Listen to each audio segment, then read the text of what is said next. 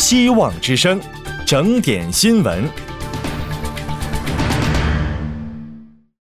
听众朋友好，今天是三月一号，星期五，欢迎收听希望之声整点新闻，我是王丹。周四，美国前总统川普表示，德州州长阿伯特绝对在他的竞选伙伴候选名单上，为他的副总统候选名单增添了新的一员。川普当天在美国南部边境附近与阿伯特一起接受福克斯新闻主持人汉尼蒂采访时说：“绝对有他。”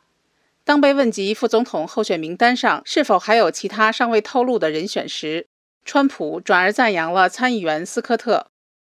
川普有望成为共和党总统提名人，他的竞选团队预计他将在三月中旬获得必要的代表席位。福克斯主持人英格拉哈姆在最近的一次市政厅活动中问川普：“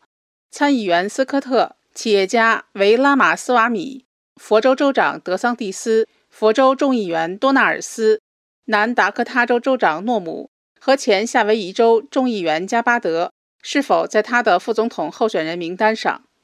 川普证实他们都在，不过他不太可能选择德桑蒂斯。今天，美国贸易代表办公室公布了拜登总统向国会提交的2024年贸易政策议程和2023年度报告，其中贸易领域关键成就和优先事项，首先是美国台湾21世纪贸易倡议。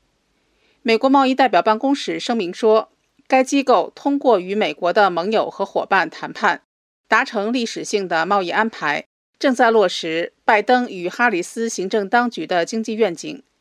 声明提到，2023年6月，美国和台湾按照美国台湾21世纪贸易倡议签署了首批协议，包括在多项领域的高标准承诺和有经济意义的结果。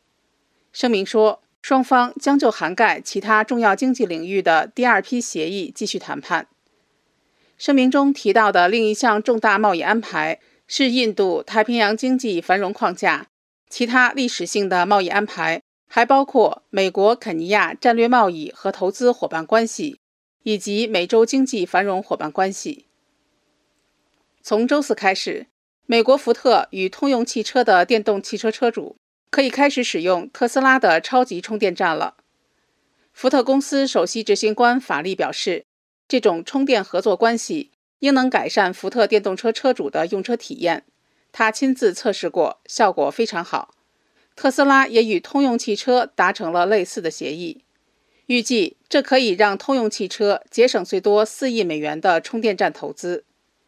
汽车行业数据预测公司 Auto Forecast Solution 副总裁费奥拉尼表示，这些合作最终将为特斯拉带来巨大的经济利益，包括环保积分和充电收费。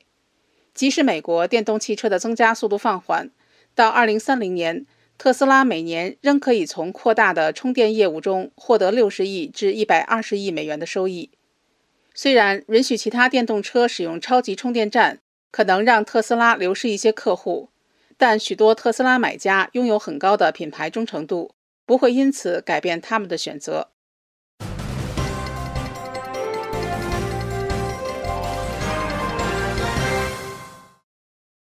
周四，澳大利亚墨尔本一家法院判处华裔商人杨宜生触犯反外国干预法，被处以两年九个月监禁。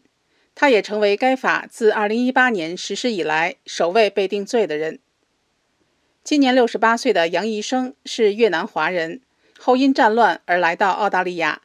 在维多利亚州担任越检老华人团体联合会主席等多个华人社团要职。杨宜生2020年11月被控触犯了反外国干预法，他被认为与中共和平统一促进委员会有关。2023年12月。维多利亚州中级法院认定，杨宜生试图秘密影响前联邦多元文化事务代理部长艾伦·塔奇，以推进中国共产党影响澳洲政界的目标。其准备在澳大利亚境内进行外国干涉的罪名成立。检方没有向公众出示所有证据。不过，专家指出，澳大利亚安全情报组织一直都在密切监视杨宜生，包括他吹嘘自己与中共政府的接触。承认自己有罪的通话等。周四，美国国务院表示，波音公司同意支付五千一百万美元，就一百九十九件出口违规行为与国务院达成和解，其中包括未经授权向中国提供技术数据。美国国务院表示，波音公司配合了美国商务部的审查，并在违规行为发生后对合规计划进行了多项改进。波音的违规行为包括在未经授权之下出口国防物品，以及向外籍员工和承包商提供技术数据等。从2013年到2017年，波音中国工厂的三名中国员工下载了涉及 F-18、F-15 和 F-22 战斗机、E-3 机载预警和控制系统、AH-64 攻击直升机以及 AGM-84E 巡航导弹等项目的技术数据。美国国务院表示，本次行政和解解决了多起违反武器出口管制法和国际武器贸易条例的案件。在至少两年时间里，波音公司必须聘请一名外部特别合规官来监督该协议。该协议还将要求进行两次外部审查。以上新闻由秋天编辑，王丹为您播报。感谢您的收听。